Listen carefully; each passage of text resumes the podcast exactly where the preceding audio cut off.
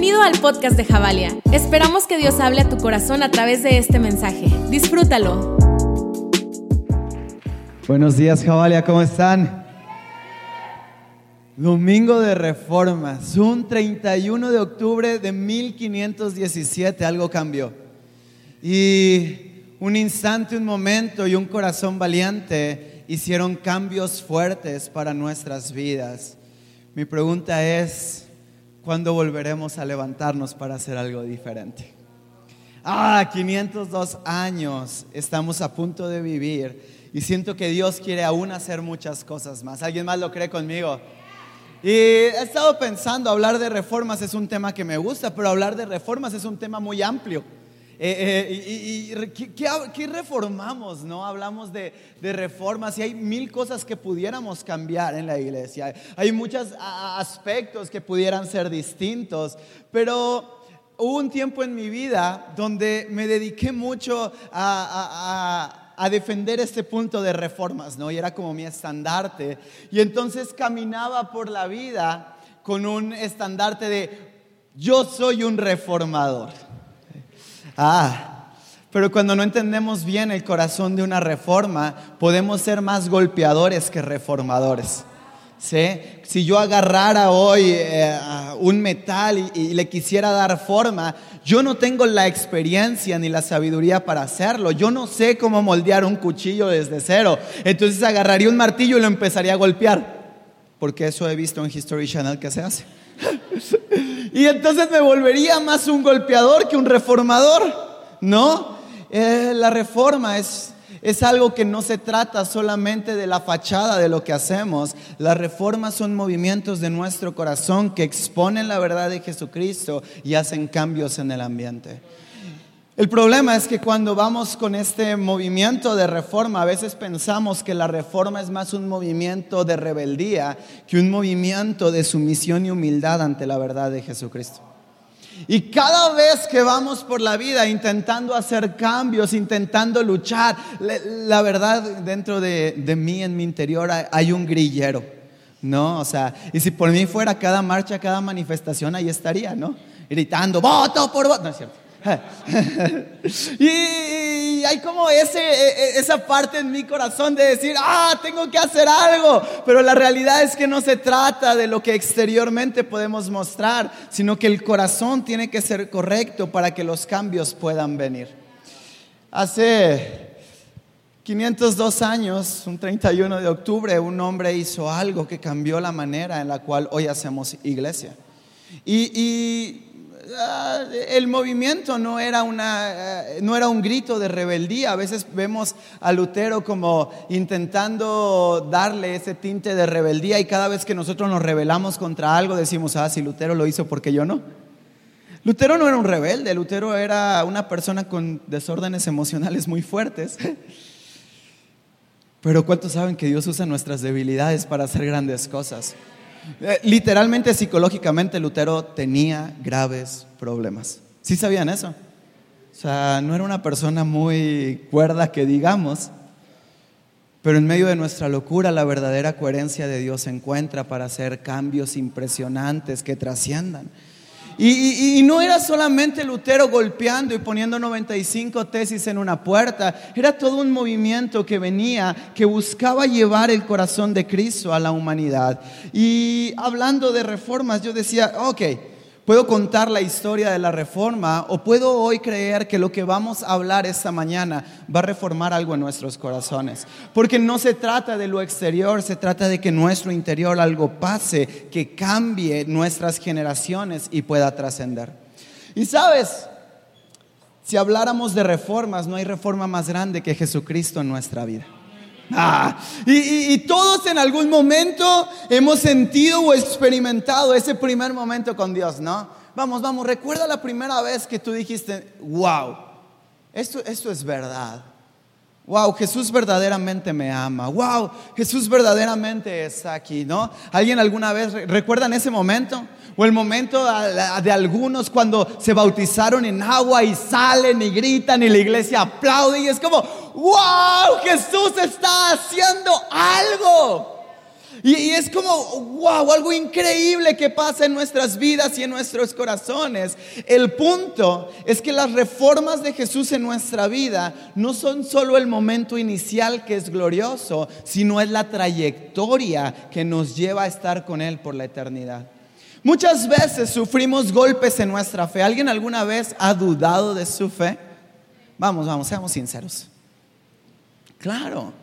Todos vivimos momentos en los cuales decimos, hey, Jesús verdaderamente está conmigo. Jesús verdaderamente quiere esto para mí. Jesús verdaderamente es tan bueno como algunos dicen que lo es. ¿Por qué? Porque experimentamos el momento primario o el primer momento en el cual, wow, Él entra a nuestro corazón y dice que todas las cosas son hechas nuevas, ¿verdad? Y entonces ahí estamos, somos nuevas criaturas. ¡Woo! Y, vemos la gloria de Dios, pero después de ser nueva criatura, después de que oramos, después de que salimos del agua en el bautismo, ¿qué? ¿No? Y, vienes el domingo a la iglesia unos minutos y es como, wow, Dios está haciendo algo. Ayer alguien me decía, es que cuando vengo es como un instante increíble donde me abruma Cristo, pero después algo y ya no sé dónde quedó. Y, es ese momento inicial, pero después, después, ¿qué pasa? Porque vivimos mucho más tiempo fuera de la iglesia que dentro de ella, ¿no? Hace tiempo un amigo me, recomendó un canal de YouTube que me fascina. No, la, la, verdad no me gustan mucho esos canales, o sea, no soy muy de que, ay, el youtuber, la verdad no conozco a nadie, pero sigo dos canales de YouTube que me gustan, ¿va? El primero es de recetas de asador. Son recetas de cocina, perdón, sí, hashtag señora, lo sé. Ayer un amigo me dijo, sabes que ya eres un don cuando te preocupa cuando sube el aguacate. Yo estoy preocupado por eso, sé que algunos no, pero bueno, es parte de...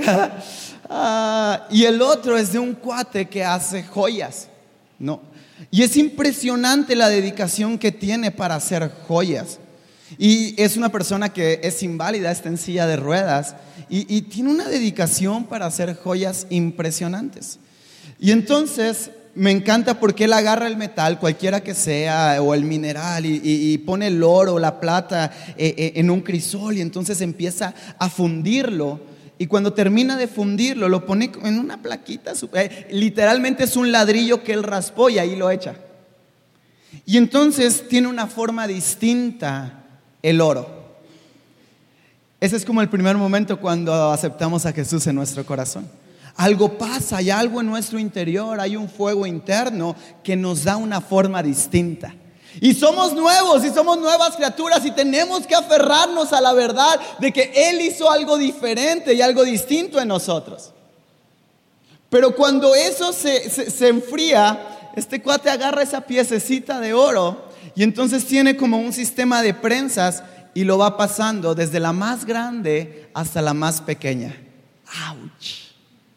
Y de ser algo así de grueso, termina siendo algo delgadito, delgadito. Y después le da vuelta con otra prensa y lo enrolla. Y después de que lo enrolla, lo corta y después lo solda. Y wow, felicidades, está el anillo. Pero a alguien se le ocurrió que ese anillo iba a tener churumbela. ¿Saben qué es eso? Muchas piedritas alrededor. Y para que eso suceda, tiene que hacerle agujeros en cada parte del anillo. Y entonces... Y, si es nuevo, si ya no es un lingote de oro, si es algo diferente, si es algo distinto. Pero el proceso para llegar a la idea original del artesano todavía está en proceso. Y entonces el anillo pasa por un dólar. Si fuera una persona, yo creo que ni siente, ¿verdad? Bueno, más bien no siente. Pero si nosotros fuéramos ese anillo, pasamos un proceso doloroso para llegar al final a hacer una obra de arte perfecta que glorifica al artista que hizo el anillo. ¿Sí, no? Porque tú lo ves y dices, wow, qué increíble anillo. Pues sí, pero tomó semanas para poderlo lograr, tomó dedicación, tomó tiempo, tomó dolor, tomó sacrificio, tomó lijar, golpear, volver a lijar, volver a, golpear para que el resultado fuera perfecto. Eso es básicamente la reforma. No es el momento instantáneo en el cual vemos a Jesús, sino es el entendimiento de que Jesús quiere hacer una reforma en nuestra vida, que inició el día que Él estuvo en nuestro corazón, pero terminará el día que Él vuelva por su iglesia. Pero el proceso no es fácil, ¿o sí? Vamos, vamos, ayer me impresionó en la noche de alabanza que Eliud preguntó, ¿hay alguien aquí que está esperando un milagro? Yo esperaba ver tres, cuatro manos alzadas. Dios mío, todos tenían la mano arriba, algunos hasta el pie, ¿no? Así de que ya, que algo pase, ¿no?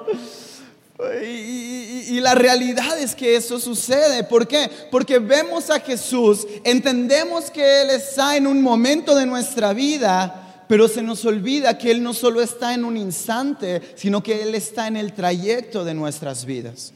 Y la manera en la cual tú ves a Jesús determina la manera en la cual tú vives el proceso de tu vida.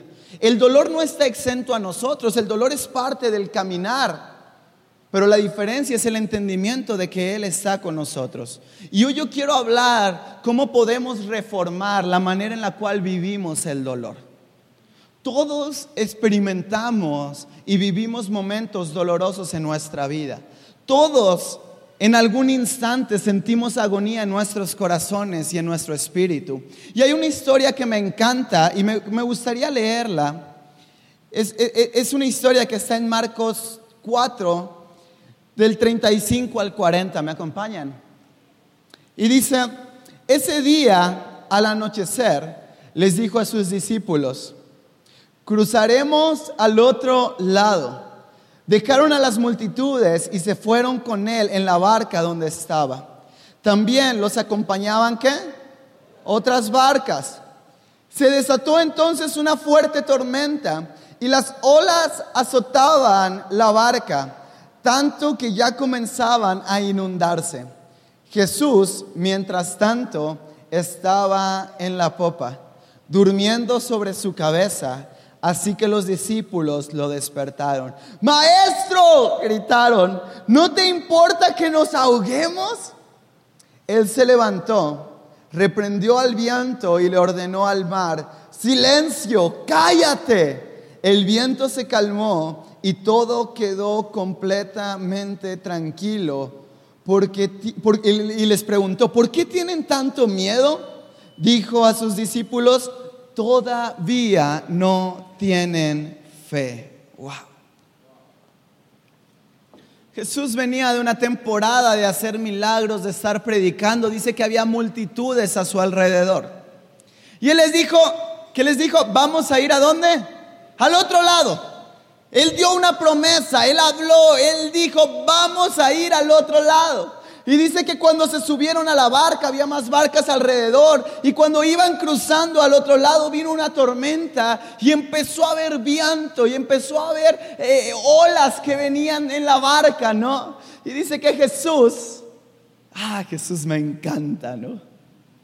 Jesús estaba dormido. Ah.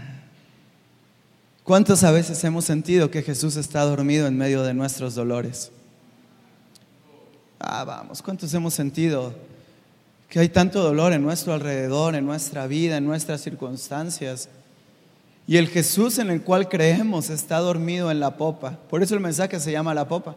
Porque ni siquiera estaba dormido enfrente. Él estaba dormido en la parte de atrás.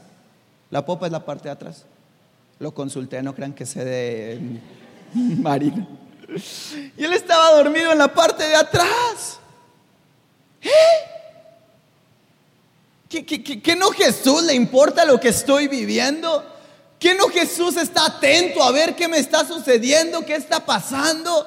¿Por qué Jesús está dormido en la barca cuando nos estamos ahogando? Y, y, aquí empieza una complicación en nuestra vida y en nuestra fe. Porque venimos a la iglesia y venimos más como buscando un oráculo que nos dé respuestas para salir de nuestro dolor, que buscando simplemente ver a Jesús en medio de nuestros procesos. Y la iglesia se vuelve más como un centro de peticiones más que un centro de adoraciones. Y empezamos, y empezamos a tener una dinámica un tanto compleja, porque yo vengo a la iglesia por la necesidad que tengo de que Dios haga algo en mi vida, más que por la necesidad que tengo de yo darle mi vida a Dios para que Él haga lo que quiera hacer con ella. Hace tiempo leí algo y lo he expuesto en varias veces porque eso no me ha dejado de taladrar el cerebro. Y eh, eh, un pastor en una iglesia muy grande dice, el problema que enfrentamos es que la gente no viene a la iglesia a buscar la verdad. La gente solamente viene a tu iglesia a que le digas cómo salir de sus problemas y luego irse y que su vida cambie. Y es como, ¿qué? Tristemente es verdad. Ya no los vi muy contentos, pero bueno. Y, y, venimos y es como, mira, no me importa lo que me vayas a decir, solamente dime cómo me quito este dolor. Ah, no, no, no, no, a mí qué me importa si la transfiguración, si tus doctrinas, a mí qué me importa. no, no, no, yo solamente quiero saber cómo me quito esto. ¿Cómo cambio esto? ¿Cómo hago para que, me, para que mis hijos cambien? ¿Cómo hago para que mi divorcio se cancele? ¿Cómo hago para que las deudas se vayan? No, no me importa nada más. Solo quiero que mi vida cambie. Y entonces venimos a la iglesia con una imagen de Jesús muy distorsionada. Porque cuando salimos, creemos que Jesús está despierto a nuestro lado y que Él va a ir al banco y va a decir, con mi sangre voy a pagar las deudas de mi hijo. La hipoteca queda cancelada. Y tal vez Jesús está dormido ahí atrás. ¿Eh? Sí, sé que es un mensaje medio confuso, no se preocupen. No me voy a asustar con sus caras. Y entonces empezamos a tener una dinámica distinta de lo que Jesús es en nuestra vida. Y salimos, venimos, adoramos, oramos, lloramos. Yo soy tu niña, la niña de tus ojos, ¿no? Y entonces sales y dices, algo va a pasar. Y cuando no pasa nada, no, ya no vuelvo a esa iglesia. No, ya no voy a volver a orar a Dios. No, Dios quiere lo peor para mí. No, Él no está en medio de mis procesos. No, ese Jesús, ese Jesús no va a hacer nada por mí. Y entonces salimos y nuestra fe se enfrenta a la realidad y nuestra fe es como, no, no, no, estaba mejor antes de estar con Jesús. Me acuerdo mucho una vez que una señora que, que trabajaba limpiando casas recibió a Jesús en su corazón y lo único que tenía era una camioneta y una casa y, y, al día siguiente que recibió a Jesús en su corazón le robaron la camioneta y entraron a robar a su casa. Ese Jesús, no, no. Y, ese Jesús, ¿qué, onda con Jesús?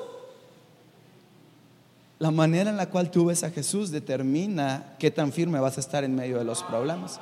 Y entonces ellos estaban en medio de la barca y veían, veían los problemas y veían las olas y veían las circunstancias. Y ellos estaban temerosos, ellos tenían angustia en su corazón, pero se les olvidó lo más impresionante que les había pasado, que esa barca tenía al rey de reyes recostado en la popa. Va, va, va, va. Él estaba acostado. Pero Dios es tan grande que con su sola presencia, aunque esté dormido, puede cambiar las circunstancias de tu vida. El problema es que tenemos una idea de lo que Jesús es muy distorsionada. Porque cuando todo estaba oscuro, Él estaba tranquilo porque confiaba en una cosa. ¿Quieres saber en qué confiaba? Que antes de subirse a la barca les dijo, vamos hacia el otro lado. ¿Cuántas veces Él nos ha dicho, vas a ir al otro lado, vas a llegar, vas a cruzar, se va a hacer, tu vida no se va a acabar, no te vas a detener, yo voy a estar contigo. Y después de que te dio la promesa, se sienta a ver lo que va a suceder y tú estás... Él ya te dijo que vas a cruzar y no importa si está dormido en la barca, Él te va a llevar al otro lado. El problema es que queremos ver a un Jesús despierto y se nos olvida que cuando Él habla puede tener tranquilidad de que sus palabras se cumplirán. ¿Qué Dios ha hablado a tu vida? Porque el nivel de estrés o ansiedad que tú sientas enfrente del dolor representa el nivel de déficit que tú tienes en creer que Él sigue siendo Dios. Y sí, sé que no suena padre, pero cada vez que estamos ansiosos o preocupados, solamente estamos haciendo una declaración. No creo que lo que tú dijiste es verdad. Porque no nos importa la verdad, solamente queremos llegar al otro lado. Y no dejamos a Dios ser Dios.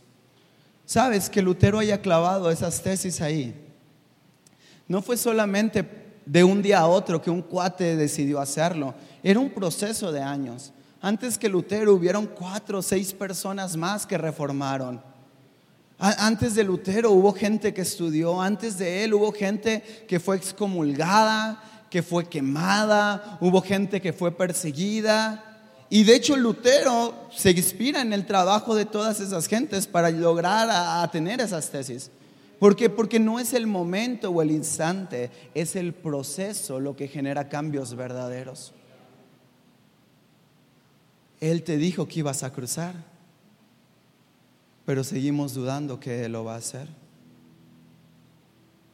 Solo con su sangre es más que suficiente para poder cambiar las circunstancias de nuestra vida. Ojo, esta es la reforma verdadera.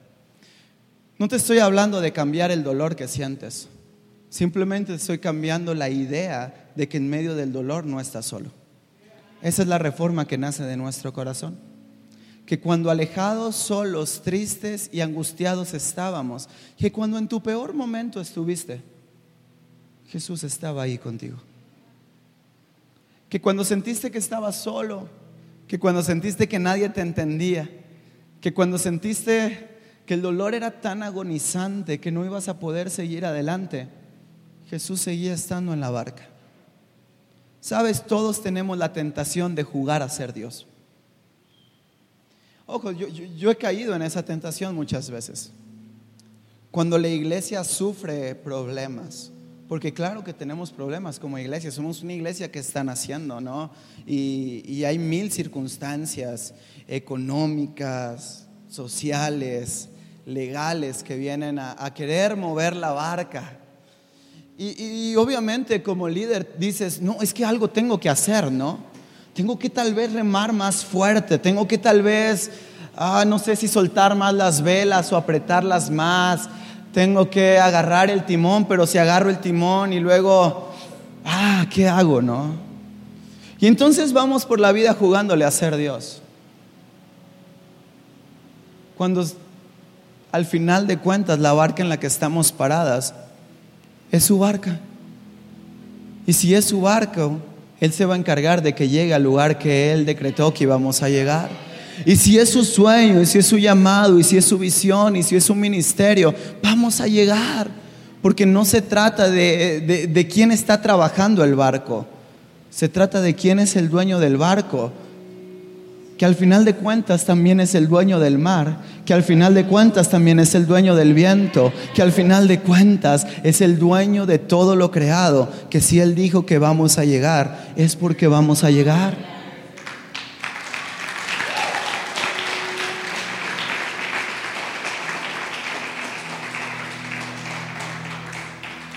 quiero terminar con esto. Deuteronomio 8, versículo 5 en adelante. Dice, reconoce en tu corazón. ¿En dónde? Que así como un padre disciplina a su hijo, también el Señor, tu Dios, te disciplina a ti. Ouch. Cumple los mandamientos del Señor tu Dios, teme y sigue sus caminos, porque el Señor tu Dios te conducirá a una tierra buena, tierra de arroyos y de fuentes, de agua con manantiales que fluye en los valles y en las colinas. Vamos a dejarlo hasta ahí. Vamos a entender esto. La primera parte no es muy alentadora, ¿o sí?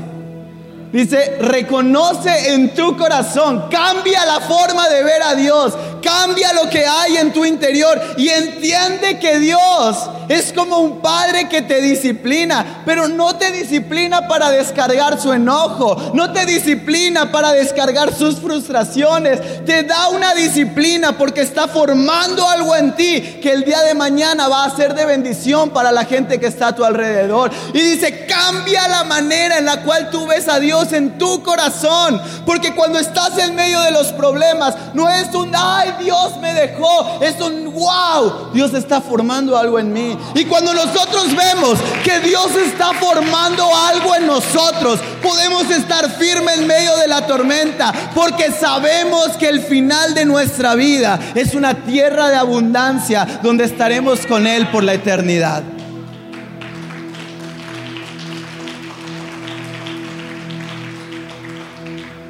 Claro que no es padre, pero Él es nuestro padre. Hashtag es un chiste malo, olvídenlo. Claro que no es agradable, pero el resultado vale la pena. Porque sí hay cosas que cambiar en nuestras vidas. Pero dice, reconoce en tu corazón que esto es para bien. Reconoce en tu corazón que esto va a cambiar tu vida. Y con eso termino. ¿Sabes qué es lo más impresionante de todo? Dice la historia que leímos que Jesús iba en la barca con sus discípulos, pero que alrededor de él iban otras barcas. Cuando tú reconoces quién es el que está en tu barca, las circunstancias para la gente que está a tu alrededor también van a cambiar. Porque cuando el mar se calmó y el viento dejó de soplar, no solo la barca de los discípulos, se calmó y estuvo estable, sino todas las barcas que había alrededor. Pero tuvo que haber uno que se levantara y creyera que Jesús estaba con él y dijera, hey, todo va a estar bien. Esos son los reformadores que hacen diferencias. Que cuando el mundo se está cayendo a pedazos, hay alguien que se puede parar en paz y saber que Dios está haciendo algo grande el día de hoy. Para los judíos la paz se ve en tres palabras o en tres escritos o manifiestos. Dios es fiel, Dios lo prometió y Dios lo va a cumplir. Eso es la paz, no es un sentimiento, es una idea que está clavada en nuestra mente, que Él es bueno, Él es fiel, que Él hizo una promesa a mi vida y que Él va a cumplir esa promesa. Y yo te hablo a ti hoy y sé que le estoy hablando a gente y que hay alguien aquí que lo está sintiendo en su corazón. Que en medio de lo que estás viviendo hay una promesa que Dios ya dio. Sé que hay alguien aquí que su corazón hoy se está afirmando y que hay sanidad en su fe.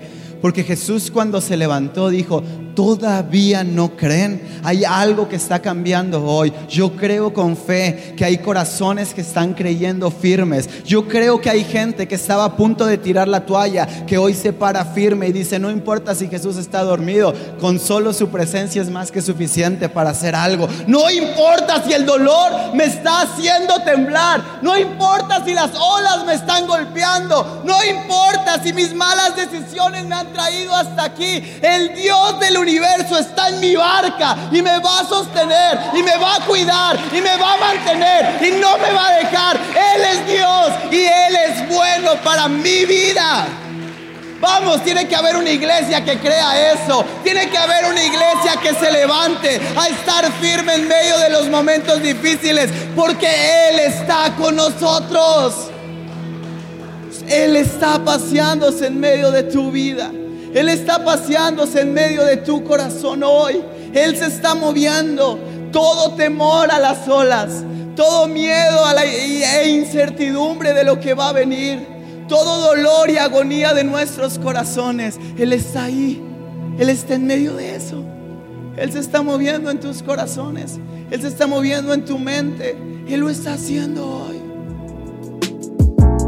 Muchas gracias por escucharnos.